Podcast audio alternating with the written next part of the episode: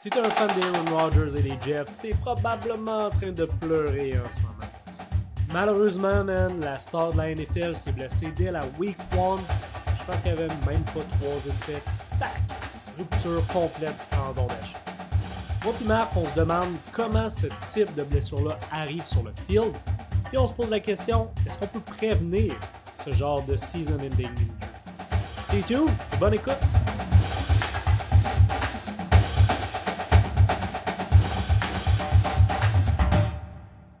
Fait qu'en deux semaines, dans la NFL, il y a eu deux blessures de tendon d'Achille, en fait, des ruptures de tendon d'Achille. On a eu euh, la fameuse histoire de Aaron Rodgers, euh, qu'on Mhm. a entendu beaucoup, beaucoup parler, mais quelques jours avant ou la semaine avant, il y avait aussi J.K. Dobbins. Fait que je pense que c'est un sujet qui est d'actualité qu'on veut parler aujourd'hui. Euh, on a vécu, je pense qu'il y a un gars avec qui on a joué ou deux dans nos années à Laval qui ont, qui ont vécu ce genre de blessure-là, mais je pense que ça peut être vraiment intéressant d'en parler. Fait que je pense que tu es, meilleur que moi à ce niveau-là. Euh, Veux-tu nous parler un peu de ce qui s'est passé si tu es au courant des, dans le cas des deux blessures d'Aaron Rodgers ou de J.K. Mhm. Dobbins? C'est-tu des situations différentes, la façon dont c'est arrivé? Puis qu'est-ce qui a causé ces blessures-là? As-tu vu les, euh, les clips euh, de slow-mo des, des, des- des deux blessures de Dobbins puis de Aaron Rodgers? J'ai vu celui d'Aaron Rodgers, Dobbins, je l'ai pas vu. Euh, sur lui de Dobbin, pour vrai, on voit pas grand-chose, mais dans les deux cas, les gars se sont fait tackle en même temps qu'ils prenaient un step back ou qu'ils prenaient un, un- un weird step avec leurs jambes. Et c'est comme ça que la, la blessure est arrivée. Si on regarde plus précisément, c'est quoi un- une rupture du tendon d'Achille? C'est simplement lorsque ce tendon-là là est soumis à une force qui est trop grande pour sa capacité. Souvent, ça arrive, euh, ben, il y a deux composantes, il faut que ce soit high force, c'est souvent high velocity aussi. Donc, par dire exemple, rapide, high c'est bien rare. Yeah, exact. Euh, high speed, high velocity était euh, une action qui est rapide. Fait que je prends un step back, j'essaie de sprint, je fais un changement de direction trop vite, trop fort. Ouais. Ou comme dans le cas d'Aaron Rodgers puis de J.K. Dobbins, ben, en plus qu'ils étaient en déplacement, il y avait un defender qui était sur leur dos. Fait que comme leur tendon avait zéro chance à ce moment-là. Puis comme tu regardes le clip de, de- de Aaron Rodgers précisément, là, tu vois, il prend un step back pendant qu'il y a un defender sur le dos, puis tu vois son, son mollet faire une espèce de mouvement de spring. Tu vois vraiment le tendon sur les clips de la NFL, si tu mets au slow-mo qui snap. C'est là que c'est Je l'ai arrivé. pas vu. Je l'ai pas vu. J'ai pas vu. Le tendon d'Achille, c'est pas le, le tendon qui est techniquement le plus fort ou un des plus forts du corps humain en plus? C'est le tendon le plus fort du corps humain, mais c'est aussi le tendon qui est le plus souvent injured. Pour quelle raison? So, je sais pas pour quelle raison exactement c'est lui qui est le plus injured. Peut-être pour la même raison pour laquelle c'est le plus fort. C'est que c'est le tendon qui est le plus utilisé euh, dans, dans- dans la vie courante puis dans les sports. Mm. Je veux dire, tu sprints, tu sautes, tout Tu part de ton pied, tout part de ton lower leg. Euh, tu marches, euh, même si on sort du contexte du sport, tu marches fais, euh, à tous les jours. À tous les jours, tes, tes mollets contractent. Il y a une force qui est transmise de ton pied vers ton, le reste de ta jambe. Ça aussi, il est hyper utilisé. C'est une des raisons pour lesquelles il est hyper fort. Pourquoi il est plus injured que les autres? Euh, je je suis pas sûr, man. Euh, puis je pense pas que personne est vraiment sûr, mais je pense que c'est juste par la nature du sport, du fait qu'on fait autant de changements de direction, autant de sprint, whatever. Ouais. Euh, honnêtement, il y a peut-être aussi quelque chose par rapport à la façon que l'humain a évolué. Si on pense que l'humain en tant qu'espèce a évolué à partir d'une créature qui était peut-être quadrupède, donc y avait moins de load Mm. de réparti sur tous ses membres, puis qu'on s'est redressé éventuellement, peut-être que c'est beaucoup, beaucoup trop de load pour être euh, une créature à, à bipédale, à deux jambes. ouais. So, maybe there's something there. I don't know. En ce moment, je suis, je suis 100% dans la spéculation. Ouais, parce que de toute façon, de, en général, les blessures tendineuses, c'est pas si fréquent que ça. Ou du moins, les blessures, les ruptures tendineuses, c'est rare. Tu sais, les autres que j'ai en tête, c'est genre euh, quelqu'un qui se déchire le, le- le tendon rotulien, mais tu sais, ça arrive pas souvent, là. Je veux dire, ça arrive pas souvent où, où on va voir des, des, des benchers, des Tendon powerlifters qui se déchirent fois, le tendon du du pec. pec, yeah. Fait que là, pow, ça c'est, man, Mhm. c'est les pires vidéos à regarder, ou tendon du bicep. Puis souvent, souvent, les blessures tendineuses vont venir chez des athlètes dopés. je pense qu'il y a un impact là-dessus que le muscle peut-être progresse trop en force versus en versus le tendon, peut-être. C'est quelque chose que j'ai l'impression qu'on voit, mais. Écoute, mettons, on parle des bodybuilders puis des powerlifters. C'est du monde qui vont s'entraîner énormément à lever des charges lourdes puis à lift. Euh, puis c'est pas du monde qui vont faire nécessairement beaucoup de mouvements élastiques ou pliométriques. si on regarde les impacts je rarement, mais euh, comme tu as dit, man, c'est zéro en fait. J'ai jamais vu faire un, j'ai jamais vu un bodybuilder faire je sais pas, les plyo push-up pour qu'ils soient plus élastiques ou, ou, peut-être un powerlifter fait des box jumps de temps en temps, puis tu le vois quand il bouge, c'est stiff. C'est stiff. Et l'impact au niveau des adaptations de ton tendon de ce type d'entraînement-là donc, pliométrique, saut, sprint versus lever des charges est différent, est complètement différent. Lever mhm. des charges lourdes va increase ton, la stiffness de ton tendon, ce qui est quand même une bonne chose d'un certain point de vue parce que ça va augmenter le transfert de force, mais à plus basse vitesse que ton muscle peut faire sur un mouvement. Par exemple, euh, si on parle du pec, je bench, je bench, bench, je bench lourd, je bench fort, ben, ton tendon devient plus stiff, il est capable de transmettre plus de force, il est capable de permettre à ton pec de transmettre plus de force vers ton mouvement, vers tes os pour pousser la charge. Mais ça ne veut pas dire qu'il va être plus élastique. La différence, c'est qu'un tendon élastique va être capable de transmettre la force en subissant une déformation naturelle qui est due au mouvement parce que la contraction pliométrique est vraiment plus rapide. Ce qui fait en sorte que ton muscle se contracte fort, fort, fort, vite, tellement vite que ton tendon a besoin de stretch pour, pour euh, transmettre la force. Versus si je bench, c'est lent, c'est pas le même stretch qui arrive au niveau du tendon. Donc, longue histoire courte, l'élasticité et la stiffness, c'est deux caractéristiques différentes pour ton tendon. Il y en a une qui s'entraîne à haute vitesse, donc avec les, les plyos, les jumps, les, le sprint, puis il y en a une qui s'entraîne plus à basse vitesse. Si ton tendon est très stiff, il n'est pas nécessairement élastique, et inversement. So, si d'un coup sec, par exemple, tu demandes à, à, un tendon qui est très stiff de faire une de transmettre de la force à haute vitesse, il n'est pas adapté à ça. Puis il y a un plus grand risque de blessure à ce niveau-là. Puis même si on pousse le stiffness d'un tendon à un autre niveau, puis que je fais. Mon tendon est hyper stiff parce que je fais beaucoup de muscles puis je suis fort, ben, il n'est pas capable de se stretch nécessairement autant. Un tendon stiff n'a pas la capacité de, de, de, de s'allonger. Puis ça, ça met du stress, plus de stress au niveau de ton muscle. Ça veut dire que ton muscle doit compenser, lui, en s'allongeant plus. C'est un mécanisme qu'on pense que ça peut jouer sur, le, sur un, un, muscle strain, donc un claquage par exemple, ou même sur le, le, la rupture d'un tendon au niveau d'un pec ou whatever. OK. OK. So, là, on a pris une, tangente, là, mais overall, là, pour que ce soit un tendon du bicep, tendon du pec, euh, puis tendon d'Achille, s'il y a une rupture, c'est parce que le, tendon a été soumis à une force trop grande par rapport à sa capacité. C'est aussi simple que ça. Il ne faut, pas aller plus loin que ça. c'est ce qui s'est passé dans les deux cas. Exact, exact. Puis on peut aller voir après ça certains facteurs de risque. On peut parler de choses qui font en sorte que, par exemple, Aaron Rodgers était plus à risque de, de se blesser un tendon d'Achille. Mais overall, il y avait quelqu'un sur le dos, man. Je veux dire, euh, il a essayé de, de, de, de sortir, de, break le tackle, il a pris un step back, puis il y avait quelqu'un sur le dos, man. Les forces étaient juste trop grandes, la vitesse était juste trop grande. Puis, man, Aaron Rodgers a presque 40 ans, man. Puis l'âge est un gros facteur par rapport au risque de blessure. Plus tu es vieux, plus tu as de chances de blesser. C'est comme selon moi, dans le cas d'Aaron Rodgers, c'est le facteur le, plus important qui a joué là-dedans, outre le fait qu'il y avait quelqu'un sur le dos. c'est son âge. Mm. Puis c'est quasiment comme un freak accident, dans le fond. Là. Je veux dire, il y en a qui sont plus freak que ça, mais c'est à peu près ça comme type de blessure qu'il faut vraiment que ce soit comme un mouvement spécifique. Tu sais, c'est vraiment comme il a été bad locké. Je veux dire, si le gars il embarquait sur le dos une demi-seconde plus tard ou plus tôt, ça aurait été différent si son pied n'était pas ancré de la même façon. Puis ça, right?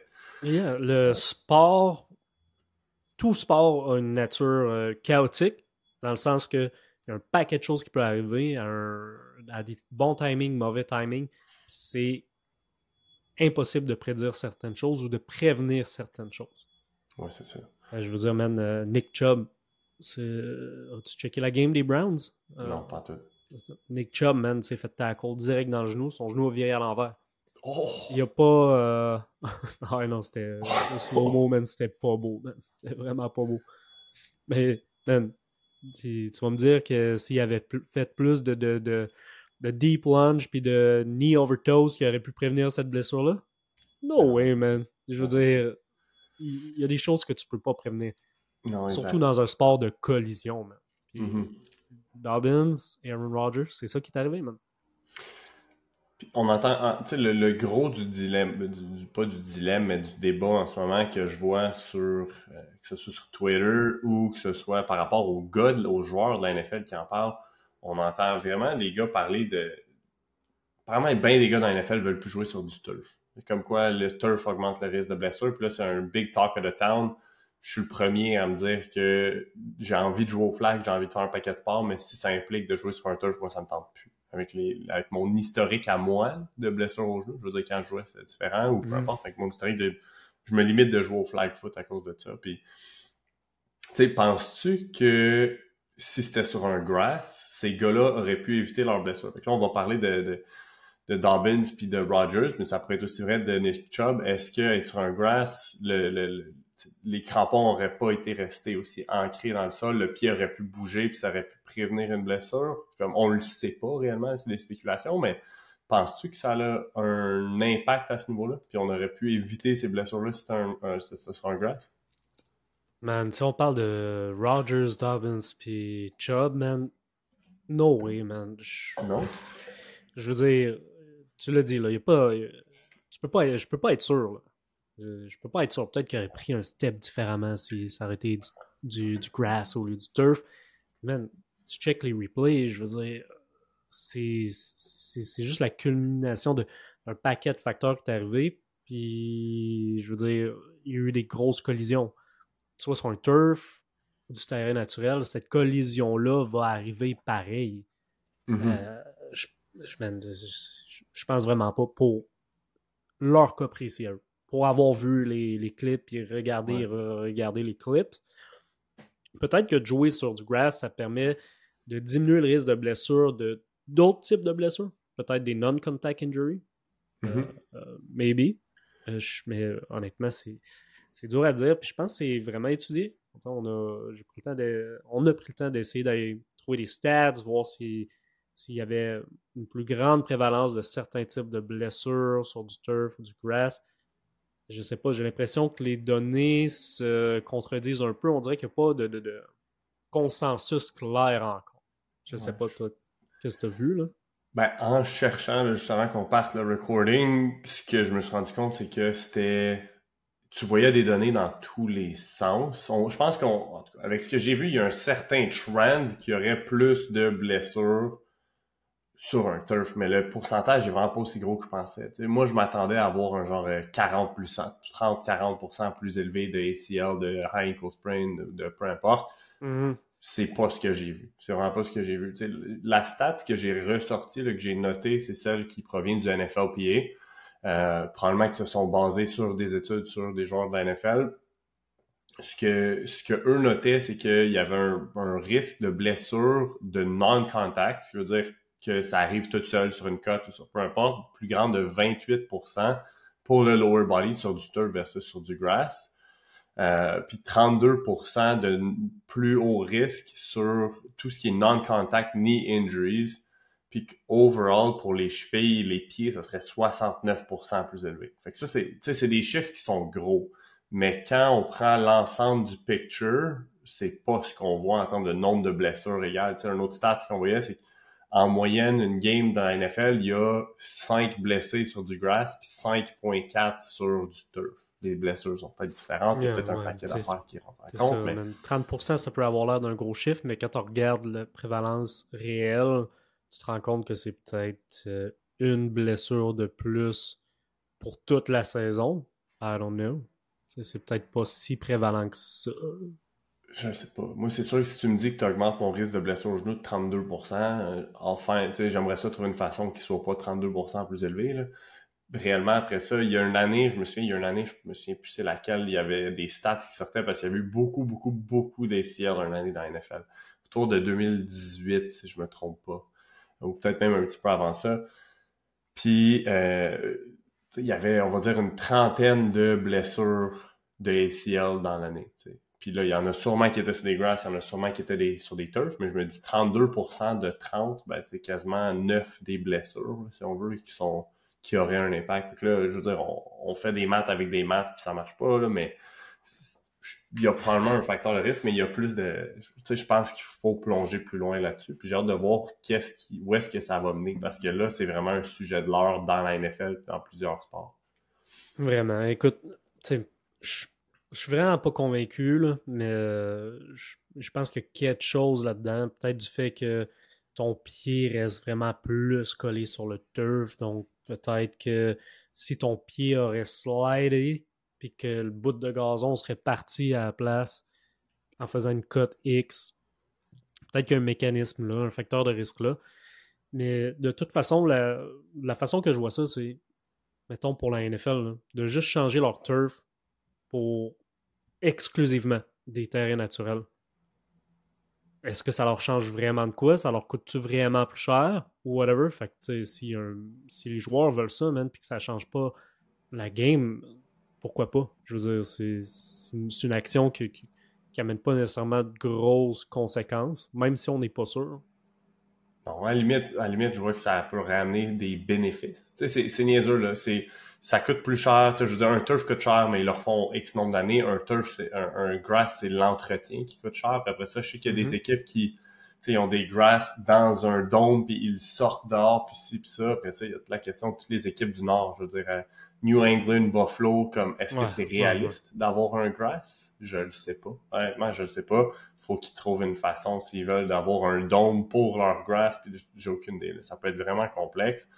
Mais après ça, d'un point de vue, OK, ça, c'est un investissement de le faire.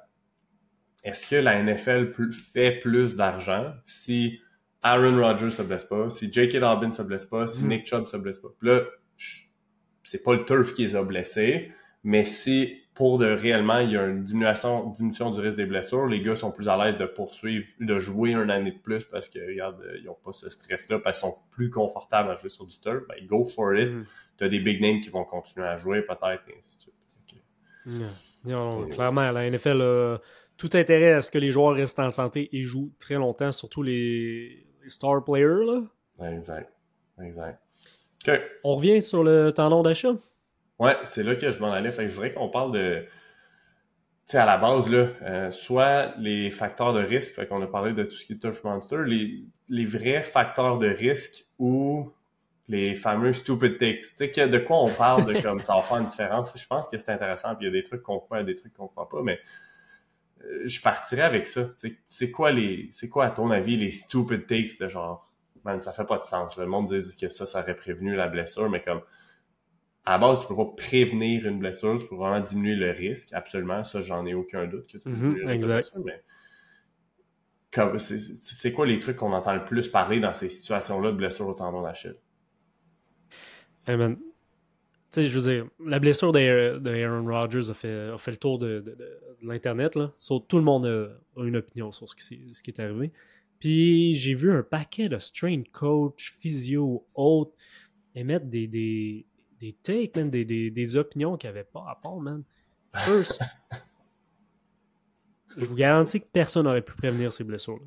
OK? Ça, c'est numéro un. Puis, man, j'ai vu quelqu'un qui a dit que si Aaron Rodgers aurait fait des, euh, des stretches de mollet pre-game, que ça l'aurait empêché son tendon d'Achille de, de, de, rupture. C'est ridicule. N'importe quoi. Ça n'a pas rapport. premièrement, un stretch à, basse intensité, juste un stretch normal, ne va pas stretch ton tendon. Ça va seulement stretch ton muscle. ça, va, ça, ne prépare aucunement ton tendon à un effort ou à, être prêt à être plus élastique. Mm-hmm. ça, man, quand j'ai lu ça, je sais comme. Le gars, il voulait juste dire quelque chose sur ce qui se passait pour avoir des views ou je sais pas, man. Ou peut-être qu'il est juste stupid. Stupid take, man. L'autre affaire, man. Les fameux tib race. Plus capable. Plus capable. Puis on, on le voyait partout, man, sur IG avant que le blessure de. Avant, avant, avant, avant la blessure d'Aaron Rodgers. Mais man, sur, IG, là, je suis un paquet de, de, de, strength coach, étant donné que c'est le domaine dans lequel je travaille, puis je veux m'inspirer, je veux voir comment les autres font, puis je veux m'inspirer aussi de bonnes idées. Mais le désavantage, c'est qu'aussi, tu vas avoir un paquet de mauvaises idées qui apparaissent. Puis, je sais pas, mais on dirait que les strength coach, c'est comme quelqu'un commence à parler de tib raise, tout le monde parle de tib raise, puis tout d'un coup, le tibialis raise est un des meilleurs exercices du monde, comme si on l'avait jamais essayé, jamais parlé, puis que c'était nouveau. C'est mm-hmm. comme un, une espèce d'affaire de, de, de, trend, C'est comme ça que les trends fonctionnent. I guess c'est comme ça que l'être humain fonctionne, mais des fois, c'est gossant. le fameux tib raise, c'est sûr que tu l'as vu, Marc, man. Je, suis sûr que tu l'as même essayé ou que tu en as rajouté un Je n'ai fait, je fait plein, je n'ai fait souvent. Yeah. Est-ce que tu étais ahead of the curve ou c'est toi qui es parti à trend ou tu as suivi à trend? Euh, je sais pas, je n'ai fait way back quand on était à Laval. Fait que dans ce temps-là, on n'entendait pas parler. Euh, mm-hmm. Je faisais des standing puis des seated avec un dumbbell. Que ça, c'était un coach qui m'avait proposé ça puis que j'avais ça dans ma, dans ma planification. Fait ça date de, je sais pas moi, 2016, 2017, les premières fois que j'en ai fait. Puis cette, cette année, je voulais essayer différents trucs. Je me suis inscrit euh, sur la plateforme de Ben Patrick, euh, ATG Guy, de Knees Over Toe Guys. Puis j'avais fait ces plans-là. Puis lui, c'est un des... Tu sais, c'est probablement lui qui a rendu ça trendy récemment le plus, là, tout ce qui, mm-hmm. tout ce qui est T-Brace, puis à ce moment-là, ben, j'en faisais à deux ou trois, je sais plus combien de fois par semaine dans, ces plans-là. Je pense que ça vient beaucoup aussi de l'inspiration de Charles Poliquin de Wayback. je pense que c'est quelque chose que lui a promu ah, beaucoup, que lui a beaucoup, beaucoup de... Man, Charles Poliquin avait des disciples du monde qui vivait pour être comme Charles, ou qui vivent encore pour être comme Charles. Fait que je pense qu'il aurait pu se partir une secte, man ben, c'était pas loin de ça, for real. Puis on rit, OK? À ce sujet-là, à ce sujet-là. Ben Patrick fait partie mm-hmm. d'une vraie secte, en passant. Puis je suis pas le plus informé sur c'est quoi cette secte-là, mais Ben Patrick fait partie d'une vraie secte. Puis c'est pour ça qu'on a peut-être l'impression que tout ce qui est ATG est secte-like. OK? Hot take, là, mais c'est vrai, il fait partie d'une secte qui s'appelle la Scientologie. Puis son gym qui est à Clearwater, Florida, c'est comme le, HQ de la scientologie. Fait que, euh, fait que t'es en train de me dire que toi, tu faisais les programmes d'un, d'un, gars de sec, Marc? Ouais, pis. Puis tu y faisais confiance? Pourquoi pas? Ben, même si, euh, si mon trainer il fait partie d'une secte, je remets sérieusement en doute sa capacité de critical thinking, man. Eh, toi, man, c'est toi qui dis ça, le gars, des, des petits thés à l'herbe, à la paille comme Bouboudi. tu pourrais fitter dans plein de sectes. Puis moi aussi, je suis le premier. Ma blonde me dit tout le temps que je pourrais me faire rentrer dans n'importe quel secte, n'importe quand. Fait que j'ai fait partie de la secte des vegans, j'ai fait partie de... ouais, toi, t'aurais pu faire partie d'une secte, man. 100%. 100%, man. Ça, un, moi, la secte des vegans. Deux, la secte des carnivores. ouais, je, vais toutes les faire. Fait que... Tu vas toutes les... on ferme la, parenthèse des sectes.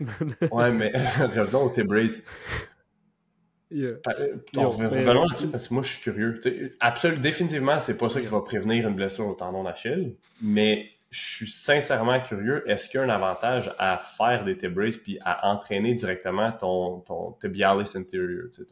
Parce que je me dis, ben, tu t'entraînes ton bicep, t'entraînes ton tricep, t'entraînes ton pec, t'entraînes ton dos, t'entraînes ton quad, t'entraînes ton hamstring. Ça a-tu du sens si t'entraînes tes mollets d'entraîner aussi ton mm-hmm. tibialis? Puis honnêtement, I don't know, mais pour moi, ça fait du sens. Euh, ben, pour commencer, le, le, tib raise, c'est le mouvement inverse du calf raise.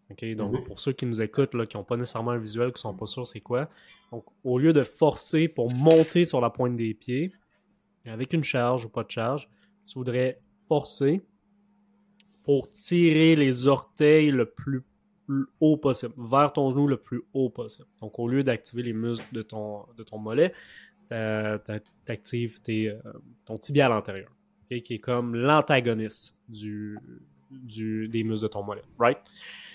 Euh, je pense que l'idée de base, c'est que tu veux conserver une bonne balance musculaire. Donc, si tu entraînes ton, mollet, l'agoniste l'antagoniste se retrouve à être le, tibial antérieur. Fait tu veux faire le mouvement antagoniste. Après ça, l'idée de balance musculaire, c'est quelque chose que je trouve hyper intéressant. Puis, je veux dire, je m'assure que tous mes programmes soient bien balancés, OK, euh, musculairement. Le tib raise, peut-être que d'en faire un peu, ça peut être intéressant pour garder cette balance musculaire-là. Je suis pas convaincu que tu as besoin de loader avec une charge pour avoir un réel bénéfice. Je veux dire, c'est quoi l'action numéro un de, ton du muscle euh, des agonistes des, du mollet, du, des gastrocs du solaire? Ben, dans un contexte sportif, c'est pas de faire des calf race avec 300 livres sur le dos. C'est de faire des mouvements qui sont de nature pliométrique, de dans le sens que il y a un quick shortening, il, y a, une contraction rapide, euh, puis il y, a un, concentrique et un excentrique rapide. Puis ton, ton muscle tibial vient peut-être agir en tant que stabilisateur ou autre, ou agir en co-contraction, mais je, je, je sais pas. Peut-être que ça peut être intéressant pour aller chercher une meilleure amplitude de mouvement, avoir un peu plus de dorsiflexion, mais sinon, je, veux dire, ça serait quoi le, réel intérêt de le charger? Je, je suis vraiment pas convaincu. honnêtement, je ne sais pas. Euh, je, pose la question. Parce que quand tu vas faire de la plio, quand tu vas sauter, ton, ton euh, tibial antérieur va être activé. Quand tu vas sprinter, il va être activé. Tu mhm. vas l'utiliser. Il n'est pas inactif. Je veux dire, la balance devrait se faire au niveau de ton, de, ton lower leg, va se faire naturellement si tu fais des mouvements de nature explosive, de nature sportive. Peut-être que, je sais pas, si, un athlète s'entraîne comme un bodybuilder puis que la seule stimulation qu'il y a au niveau du lower leg, c'est de faire des calf raises avec du poids puis du seated calf raise, peut-être que là, il n'y aura pas le choix de faire du tib raise pour venir balancer ça. Mais si tu fais des sauts, tu sprints, je, je vois pas l'intérêt. Je vois pas l'intérêt. Ça, peut être intéressant peut-être si. Non, je pense pas. Ça peut être un exercice intéressant si tu manques de dorsiflexion. Peut-être que d'aller chercher une meilleure activation de ton tibial antérieur peut aller t'aider à aller chercher une meilleure dorsiflexion. Mais même là, ça dépend.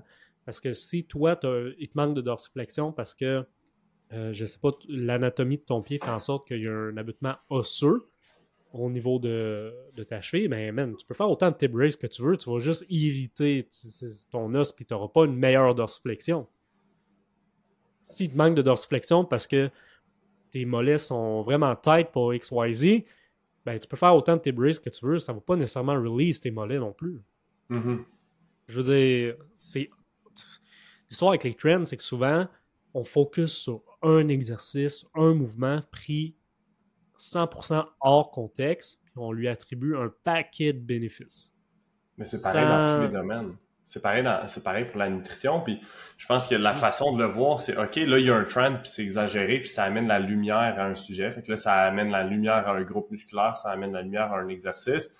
Puis c'est pas, ça n'a pas besoin d'être un end-all be-all, mais la même, la même façon qu'à mon avis, par exemple, le trend de carnivore de, de Carnivore MD ou de Sean Baker ou peu importe, c'est, ça amène un trend, ça amène la lumière, ça fait parler, puis c'est, en tant que tel, je pense pas que ce soit comme all that, ce soit comme la chose que tout le monde devrait faire. Par contre, je pense que ça amène aussi un intérêt intéressant que tu peux venir en chercher quelque chose puis l'appliquer dans une réalité qui est plus sensée. Par exemple, euh, Carnivore MD parle de manger du organ meat, puis ci, puis ça. Ben, peut-être que ça, ça peut être intéressant pour n'importe qui d'en intégrer aussi, sans dire que c'est l'aliment le meilleur au monde que tout le monde doit mm-hmm. manger en X quantité. Puis je le vois du même principe à l'entraînement. Je sais pas si mon, mm-hmm. allusion était bonne, mais je pense qu'on peut en retirer à travers tout ça. Tu sais, même principe, on peut en retirer du euh, squat euh, as to the grass versus un squat euh, qui est un box squat. Ce serait comme quasiment deux antithèses d'un point de vue philosophique pour certaines personnes. Tu sais. Hmm, je veux dire, l'histoire, c'est de remettre le sujet, le mouvement ou la trend dans un contexte. Puis avec ton esprit critique de voir comment est-ce que ça fit ton contexte à toi, dans le contexte dans lequel tu veux l'appliquer. Faire attention parce que, je veux dire, si on se fie juste aux choses dont on parle, qui sont trendy, puis qu'on prend juste ces sujets-là, puis qu'on c'est juste là-dessus qu'on focus, ben on va finir avec un paquet de choses qui ne sont pas nécessairement connectées ou qui ne font pas un ensemble solide.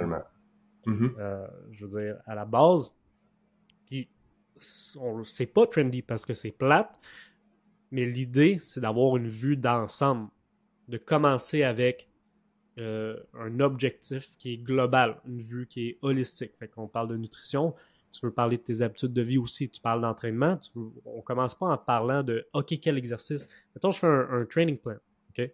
Exemple que je fais un training plan. Je vais pas commencer en me disant quel exercice que je veux plugger dans mon training plan. Je commence en me disant OK, c'est quoi les objectifs? le jeune que j'entraîne, c'est quoi son expérience d'entraînement? C'est quoi les fonctions de son corps en ce moment? Est-ce qu'il manque de mobilité à telle place? Est-ce qu'il manque de, de, force euh, dans, un tel mouvement? C'est quoi le sport qu'il joue? C'est, je veux dire, le désavantage avec les réseaux sociaux les trends, c'est qu'on part avec le schéma de pensée inverse. On commence par les micro-choses, les micro-détails, puis on se dit, OK, ces détails-là vont faire la différence. Ben, je veux dire, c'est pas ton tip race qui va faire en sorte que tu vas être un meilleur joueur de foot ou que tu vas t'empêcher de, de, te claquer ou d'avoir une rupture du tendon d'Achille. De la même façon que... Tu prends un step back. Yeah, exact. De la même façon que l'ashwagandha, c'est pas ça qui va faire monter ta testostérone puis qui va te faire prendre 20 livres dans l'off-season. Je pense que c'est ça qui arrive. C'est que ça nous fait focus sur des détails puis fait il y a du monde qui embarque juste dans le détail sans l'entrer dans le big picture. Puis je pense que le problème est là peut-être avec, je veux pas dire le problème avec le T-Braze, mais avec le hype le trend autour du T-Braze peut-être. Hmm. Puis je veux dire, ça fait partie de la nature humaine de, de porter son attention vers les choses qui semble euh, trendy, dans le sens que si on en parle, c'est sûr qu'on va y porter plus attention. Exact. Ça flash bien plus, puis c'est bien plus intéressant de se faire dire Hey, cet exercice-là va régler tous tes problèmes, puis il va te faire gagner 40 pouces sur ton vert, versus de step back puis de dire Ouais, si tu veux prendre euh, du vert, ben un, tu prendras pas 40 pouces, tu vas peut-être prendre 5-6 pouces, puis ça va te demander beaucoup de travail, ça va être plate, il va falloir que tu refasses les mêmes choses over and over and over. Puis number one, si tu veux prendre du vert, ben il va falloir que tu sautes. Puis ça va être long. ça va être long, puis il va falloir que tu le fasses. De plein de façons, de façon variée. On cherche les shortcuts, puis c'est normal. Yeah, ben, c'est, je sais pas si c'est. Pour moi, je trouve pas ça normal. Je pense que c'est dans notre euh, nature humaine, dans le sens que ça va être notre réflexe numéro un, puis ça va être le, le réflexe de, du mouvement de masse. Mais ça, pour moi, ça devrait pas être normal. de prime et d'abord, on peut pas aller à l'encontre de notre réflexe humain qui va être de, de se dire OK, oui, ça a l'air intéressant, puis d'y porter attention. Puis, je veux dire, j'ai vu les trucs sur les tip puis j'ai trouvé ça intéressant au début. J'ai commencé à checker, j'ai scrollé, j'ai même essayé des mouvements, mais c'est pas normal dans le sens qu'il faut pas sticker là-dessus. Il faut dire OK, ça a attiré mon attention, maintenant je step back, puis je prends une vue d'ensemble. Mhm. Ça devrait être normal normal veut pas dire bien, mais normal veut dire que c'est la nature humaine, puis c'est ce qu'on fait, puis c'est ce qui est normal. Par contre, il y a bien des affaires qui sont normales, qui sont pas la chose à faire. Euh, hmm. c'est normal de passer la... Tu sais, tu reviens chez vous le soir, c'est normal d'écouter la TV de 6 à 10 ben non, oui, c'est normal. c'est pas normal. Non! c'est ça que tout le monde fait, puis c'est normal. Puis là, t'es pas normal si toi, tu trouves pas ça normal. Mais comme, yeah, normal comme dans le sens, c'est la norme, c'est la majorité. exactement. Puis le dernier, euh, fini les, fini les je pense qu'on a fait plus que le tour des Tibris. L'autre affaire que j'ai vu que tu avais noté pour le podcast aujourd'hui, c'est tout ce qui est, puis c'est un, concept que j'avais jamais entendu des mots dessus, de ce qui est heel down training ou heels up training. Fait qu'il y en a, il y a, il y a du monde qui joue que par le heel down training, puis il y en a qui jouent juste par le heels up ou heels off the floor ou whatever you call it. Comme, pour vrai, explique-moi c'est quoi. I don't even know. Man, c'est un autre stupid take que j'ai vu sur Twitter. Euh, un trainer X a dit que le Hills Down Training avait take le Achilles de Aaron Rodgers. Mais comme, je, veux dire, l'histoire d'avoir un dogme puis de le, de le démoniser. Puis de, c'est bien souvent les trainers font ça pour mettre en valeur leur méthode à eux. Mm-hmm. Mais je veux dire, tu mets ça dans. je veux dire, de, de c'est encore une fois, c'est un peu comme le race, c'est de focus sur un élément, puis de l'embellir, puis de mettre le focus sur un élément de soit ton training ou tes méthodes. So, les, eux qui disent que le Hills Down Training, écoute, man, je savais même pas que c'était un, un thing, j'avais entendu parler. Écoute, je savais même pas que c'était un thing. J'avais entendu parler d'un paquet de, de, de type de training qui focus sur, mettons, le bowstring, sur le X, sur le whatever. Puis, tu sais, je veux pas qu'on focus sur précisément le hill down training, mais c'est pour ceux qui pensent que de s'entraîner à faire des changements de direction avec, en, mettant beaucoup de stress sur le mollet, euh, en, mettons, je prends une cote, OK? Mais c'est dur à le, à le décrire en mots, là. Mais je prends une cote, je suis un DB, je peux prendre un T-step, donc je peux breaker en utilisant l'intérieur complet de mon pied. Ou je pourrais breaker en mettant beaucoup de poids, en mettant la pression sur l'avant de mon pied, puis en laissant mhm. mon talon descendre. So, I guess que ceux qui disent que le hill down training, c'est ce qu'ils font, c'est qu'ils prennent l'habitude d'utiliser ce mécanisme-là, biomécanique, pour, faire leur cut ou pour faire des calf raises ou autre. Mais comme, je veux dire, c'est comme si je te disais, man, le... c'est comme si je, prenais un mouvement biomécanique précis puis que je te disais que non, ce mouvement biomécanique-là, ça vaut pas de la merde, fais pas ça, c'est pas bon. Ben, il y en a, ben, d'ailleurs, ça me fait penser overhead press ou dips. J'ai souvent entendu que de faire des dips ou de faire du overhead press, c'était pas bon pour la santé de ton épaule. Mais pourquoi un mouvement que ton corps peut faire serait mauvais de le faire si c'est progresser intelligemment, charger intelligemment? C'est le même principe avec le whatever ill down training. quand j'ai lu ça, j'étais comme juste. J'étais découragé, découragé, découragé. Découragé. Surtout découragé du fait que ce trainer-là pense avoir trouvé la solution au problème d'Aaron Rodgers. Ouais, c'est ça. Anyways, passons, euh, passons aux facteurs de risque. Moi, j'aimerais ça que tu me parles de c'est quoi les facteurs de risque pour une blessure au tendon d'Achille?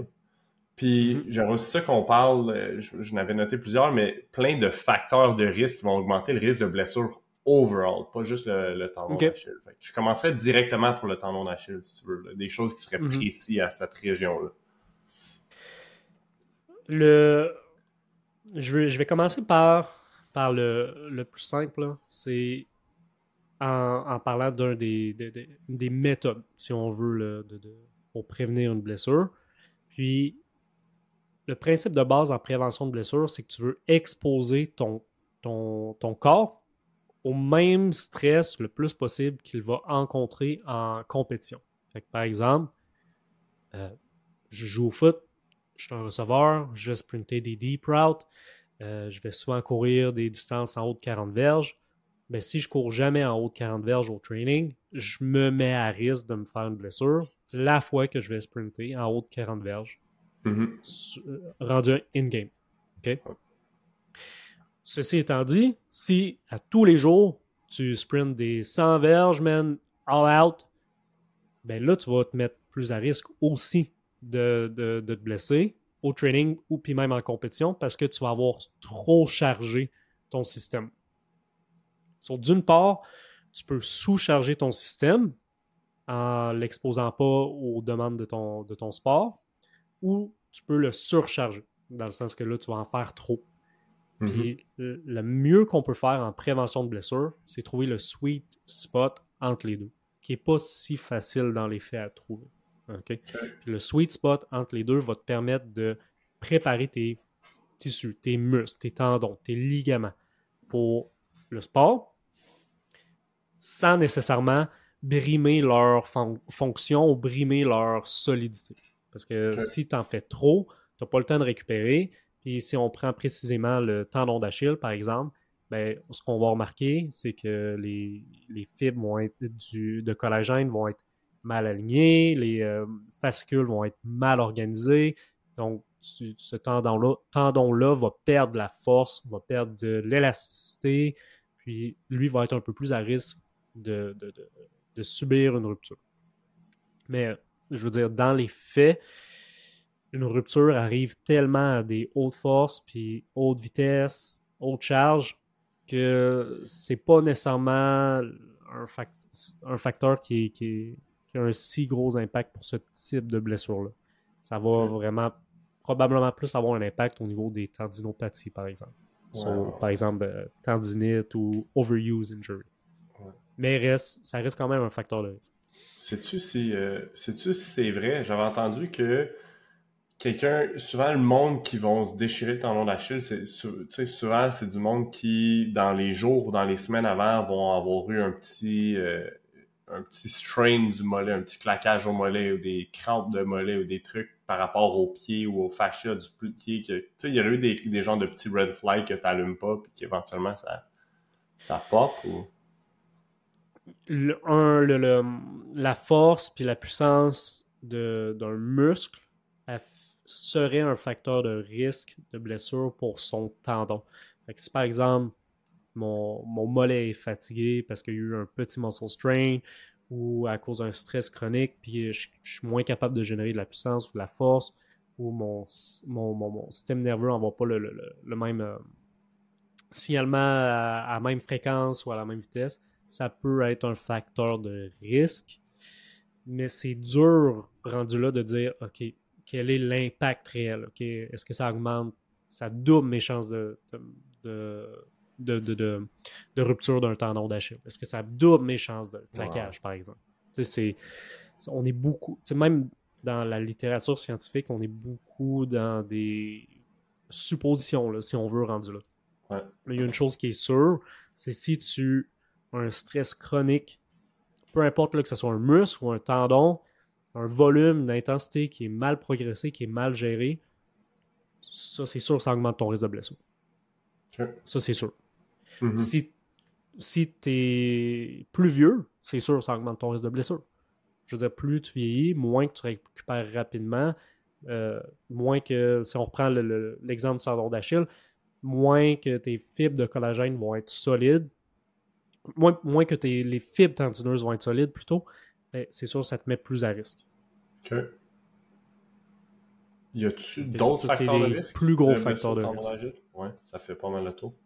Ça serait une mauvaise préparation physique, dans le sens que, comme on a dit tantôt, que tu n'as pas du tout préparé ton muscle ou tes structures aux demandes du sport, ou mm-hmm. tu l'aurais fait de la mauvaise façon. Donc, par exemple, euh, si tu te dis, hey, moi, je m'en vais jouer au foot, je vais faire beaucoup de changements de direction, je vais faire, euh, je vais faire beaucoup de sprint, puis tu te dis, hey, je veux préparer ma cheville, mon mollet, je veux prévenir les blessures au niveau de la cheville puis de mon mollet pour la saison, puis que tu fais beaucoup, beaucoup de muscu au niveau du mollet, tu fais des calf raises, tu fais des calf raises heavy, puis tu progresses beaucoup là-dedans, des slow eccentric, euh, ben tu prépareras pas ton muscle et ton tendon aux demandes de ton sport parce que ton sport demande des contractions rapides.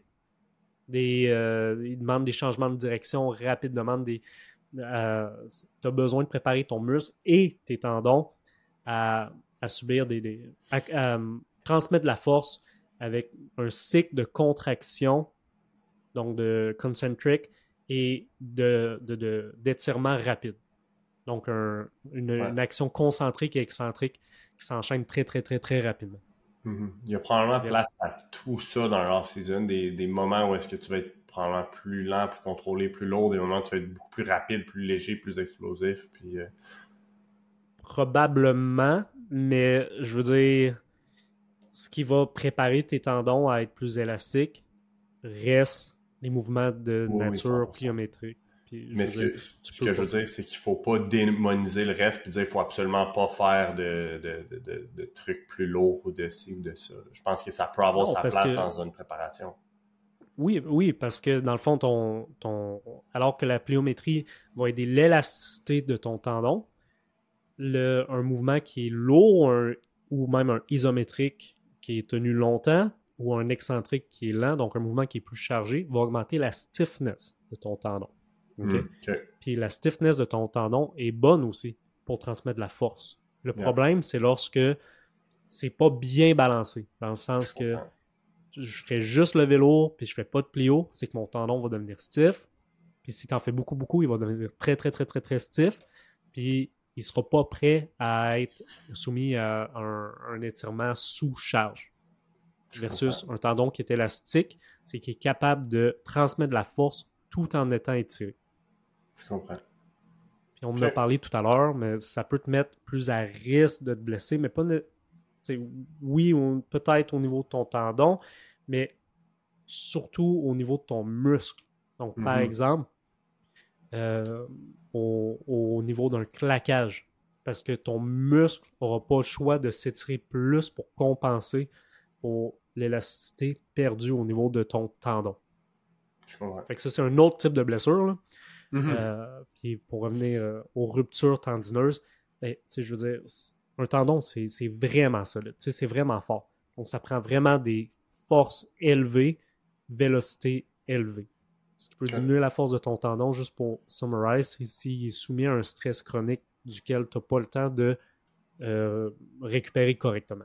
Mm-hmm.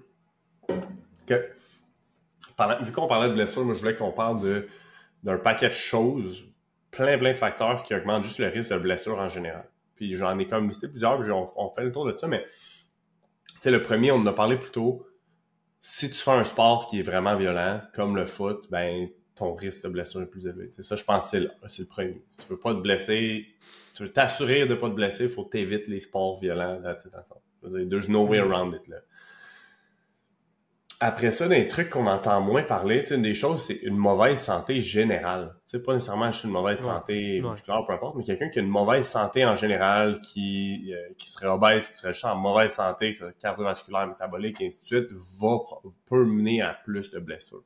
Ça, c'est comme c'est un fact. Je pense que de t'assurer d'être en bonne santé, d'avoir une belle hygiène de vie, tout ça, ça a définitivement un impact. Euh, il y a une des affaires, moi, vraiment dans les autres trucs que j'avais noté, les deux prochains, c'est peut-être plus pour toi, mais on a parlé de mauvais entraînement ou de préparation, mais il y a aussi, penses-tu qu'il y a un impact de la qualité de mouvement, euh, que ce soit, peu importe, soit l'entraînement musculaire, le mouvement sur le terrain, penses-tu que la qualité de mouvement va augmenter? ça peut être très, c'est très subjectif, je pense, quand on parle de qualité de mouvement, là. je pense pas que ce soit qualitatif, mais est-ce que la qualité de mouvement va augmenter le risque de blessure? Fait que, il y a plein de façons de le voir, là, mais de, quelle façon est-ce que tu déterminerais ou, la qualité d'un mouvement? Ben, parce que là, j'ai pas l'exemple. J'ai pas l'exemple pour un, une blessure au tendon d'Achille. Mais exemple dans le gym, euh, sur un squat ou un bench. Tu sais, je veux dire, il y a des squats qui peuvent être faits avec une super belle qualité, une belle forme, une belle technique, puis il y en a d'autres que c'est comme ben, le, ton squat en ce moment est pas très qualitatif. Tu sais, il y a du travail à faire sur ton mouvement de squat puis ça, pour appeler. C'est mhm. peut-être pas l'exemple le plus clair, mais la qualité du mouvement ou de peu importe, pour quelqu'un d'autre, est-ce que la qualité du mouvement serait ta technique de course, par exemple, ou euh, mhm. ça reste que ça peut être qualitatif, right? Oui, dans ce sens-là. Euh, si on y va avec euh, quelque chose qui est peut-être plus facile à, imager, si mettons on parle technique de course puis de risque de blessure au niveau de, du claquage. Ben, on remarque souvent que quelqu'un qui va overstride ou qui va essayer de, faire des grandes foulées, puis qui va essayer de griffer le sol, puis pour le sol vraiment fort, va être un peu plus, va être pas mal plus à risque de se claquer un ischio. Parce que ça augmente énormément le stress sur ton ischio-jambier. Puis aussi, tu viens un peu dénaturer ton rythme de, ou ta coordination au niveau de ton, ton sprint, surtout si on parle de mécanique de high velocity. OK? Parce que je, prends, je prends l'exemple encore du sprint. En high velocity, ton ischio travaille énormément, mais il travaille dans une contraction qui est presque isométrique parce que ton contact au sol se fait, se fait rapide. Tu vas toucher le sol, ton pied va aller au sol, puis tu vas bounce. Euh, ton ischio va se contracter super fort à ce moment-là, mais il a besoin de se relâcher par la suite pour être capable d'aller chercher une belle amplitude de mouvement sans nuire à ton cycle de course. Mm-hmm. si toi, volontairement, tu essaies de pull le ground, tu viens de faire ce timing-là, tu viens surcharger ton ischio, puis oui, ça te met plus à risque. Je suis sûr que c'est pour ça que je me suis claqué en 2018 maintenant que tu en parles. Ben, ça se peut, puis je, je le vois. Puis, parenthèse, man, le, le pire sprinting cue que tu peux donner à quelqu'un, man, c'est de griffer le sol. C'est les fameux griffés. Prends ton spike, les pull dans... Ouais, ouais. ouais, Ça, man, c'est c'est un killer, man. C'est un, un, un, un no-go, man, en, sprint. Pour, exactement pour la raison pour laquelle on, on vient d'en parler. Puis, man, au niveau du Achilles, je suis pas sûr, par contre. Je serais, je, sais pas y a quelque chose qui met plus de stress au niveau de ton tendon d'Achille ou ton mollet alors que ça devrait pas? Ben, je me dis à la base, peut-être juste une, quelqu'un qui aurait vraiment pas de dorsiflexion. Probablement que ça te met plus à risque si t'es es poussé dans, ce, dans cette amplitude-là. Exemple, Aaron Rodgers a un gars sur le dos, puis ça fait que son le genou doit aller vers l'avant, puis il n'y a pas cette mobilité-là réellement, puis ça vient créer un strain auquel il se rend pas, peut-être. Mais... Peut-être, mais au niveau du tendon, c'est pas nécessairement en termes d'amplitude de mouvement à, une articulation, c'est plus par rapport aux qualités élastiques de ton tendon. Tu pourrais avoir zéro dorsiflexion, mais avoir des tendons super forts, super en santé, super élastiques pareil. Ouais, ouais, OK. Donc, à la limite, ça serait quasiment plus une blessure musculaire à ce niveau-là euh, s'il n'y avait vraiment pas de, mobilité, ou même articulaire, c'est l'articulation mm. qui, qui, limitait la. Ouais, peut-être. Peut-être, mais c'est. Peut-être. Mais c'est. Encore une fois, c'est. Ouais, je pose des Je trouve ça plus dur au niveau de, de, se poser au niveau de la cheville du mollet versus dans ton cycle de course. Puis dans l'exemple qu'on vient de donner, c'est que tu, peux vraiment détimer ton ton, ton, ton, ton, pattern complet, ton cycle complet. So, OK. C'est. On continue sur les autres. I don't know. I'm not sure. Ouais. Les autres facteurs de risque. C'est une des choses que je pense qui est underrated, c'est. Il y a deux choses, je le vois en deux branches, mais un, d'avoir une mauvaise composition corporelle. Puis deux, quelqu'un qui est vraiment trop lourd pour son frame puis sa génétique. Tu sais, quelqu'un qui est juste trop lourd pour ce qui est naturel pour lui, qui essaie de put on du size, qui essaie d'être plus pesant. Je suis convaincu que ça a un, un, impact sur le risque de blessure. Mm-hmm. Mais quand on parle de risque de blessure, il faut tout le temps se dire quel type de blessure aussi. je pense oui, c'est très généralisé ce que je dis. On ne parle pas de tendon d'Achille, on parle de risque de blessure généralisé, big scale. On met tout ça ensemble en ce moment. Je pense que oui. Puis la raison, d'après moi, euh, étant simplement que ton tendon, tes ligaments prennent beaucoup plus de temps à s'adapter que, mettons, tes cellules musculaires ou juste ton body weight. Tu pourrais prendre du poids vraiment vite. Tes muscles s'adapteraient relativement vite, puis seraient capables de peut-être tolérer ce poids-là, mais pas nécessairement tes tendons, puis pas mm-hmm. nécessairement tes ligaments.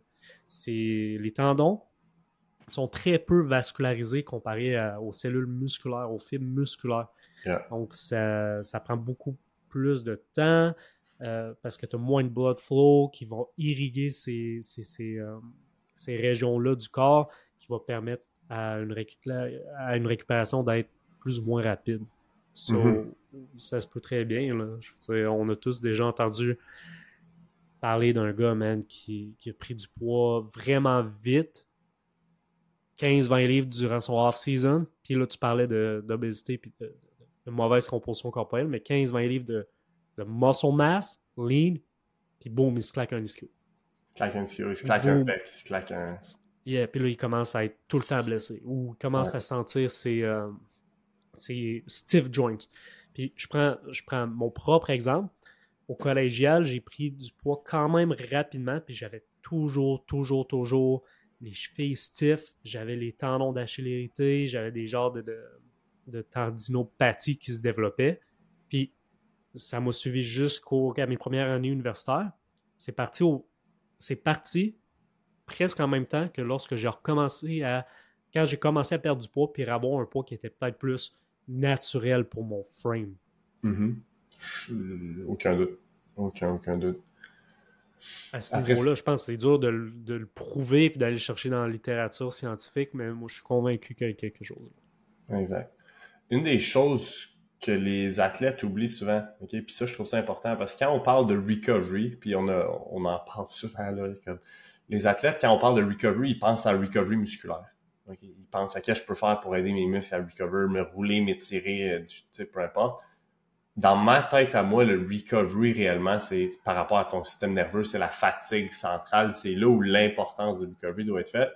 Puis je pense que d'avoir un, ce que certains appellent un CNS overload ou un SNS mm-hmm. overload pour le sympathetic nervous system, je pense qu'une charge de stress allostatique qui est trop grande peut aussi augmenter le risque de blessure si le, système nerveux est, overloaded, si on veut. Quelqu'un qui vit beaucoup de stress est plus à risque que quelqu'un qui vit moins stress, qui manage mieux son stress, qui balance mieux les stress de toute sa vie. Pas juste le stress du training et du foot, mais de tous les stress qui vont ensemble. Je suis convaincu, convaincu, convaincu que ça a un impact. Vraiment, man. Puis le, le, le, facteur, man, qui, qui, le souligne le mieux, c'est la qualité puis le temps de sommeil que tu as à chaque nuit. 100%. Je veux dire, le, le, temps, ton temps de sommeil, plus tu dors, mieux ton sommeil est soigné, plus tu dors à des heures constantes, moins tu as de chances de te blesser. Mm-hmm. Plus, mieux tu vas récupérer, plus tu vas diminuer le stress sur ton système nerveux, c'est le facteur numéro un de récupération. Puis on le voit, même. Le monde qui dort moins sont bien plus à risque de se blesser. Tous les types de blessures confondues. Ouais, j'avais trouvé deux stats par rapport. Une euh, qui était de Matthew Walker, puis l'autre qui était un cours que j'avais fait avec Phil Smith de Prescript. Puis ça se ressemble comme stats, là, mais les deux disaient que si quelqu'un dort moins de 8 heures par nuit, puis pour moi, dormir 8 heures, c'est pas je ferme la lumière à 10, je me lève à 6. C'est comme là, tu as fermé la lumière pendant 8 heures, tu n'as pas dormi 8 mhm. heures. Le temps de t'endormir, des fois, tu as des micro-éveils. Dans une nuit, tu dors pas 100% du temps que tu es couché. Il n'y a personne qui dort 100% du temps qui est couché. Mais quelqu'un, une nuit de moins de 8 heures, t'es un dit 1,7 fois plus à risque de te blesser, puis l'autre dit deux fois plus à risque de te blesser. C'est énorme, là. C'est énorme. 1,7 à deux fois plus à risque de te blesser si tu dors moins de 8 heures. Fait que, définitivement, ça, c'est probablement le plus grand facteur de risque. Euh, de blessure. Mm-hmm. Mm-hmm. Euh, y a-tu d'autres facteurs de, de, de, de risque euh, qui, qui, te viennent en tête euh, rapidement? je veux dire, on a nommé plusieurs, mais. Ouais. Le dernier que je nommerais qui est, qui est underrated, puis qu'on parle beaucoup avec les athlètes qu'on coach, c'est vraiment la, la, disponibilité énergétique. en anglais, on appelle le, EA, mm. Energy Availability. Puis souvent, un athlète qui est underfueled à travers une saison ou à travers une année va être plus à risque de blessure, va probablement avoir une moins grande densité osseuse, euh, probablement qu'il va moins bien récupérer puis tout ça. Fait que d'avoir une bonne disponibilité énergétique, c'est super important. Fait que c'est pas parce que tu perds pas de poids, par exemple, que tu as une mauvaise disponibilité énergétique. Puis ce qu'on vise à faire avec des athlètes en saison, c'est d'augmenter la quantité qu'ils mangent pour qu'il y ait une bonne disponibilité énergétique puis ça reste qu'à travers une saison, c'est un défi. Là. Mais de pas manger assez, de pas avoir assez de tous les macronutriments, les micronutriments, et ainsi de suite, peut définitivement augmenter ton risque de blessure, euh, que ce soit osseuse ou autre, comme ça, c'est un fact. C'est le dernier, il y en a d'autres, mais c'est le dernier que je pense qu'il valait vraiment la peine de, nommer aujourd'hui. Le reste, on va pouvoir en faire, euh, en reparler à plein d'autres moments. Puis, euh, moi, ce qui me saute aux yeux, là, on parle, on parle des facteurs de risque et tout.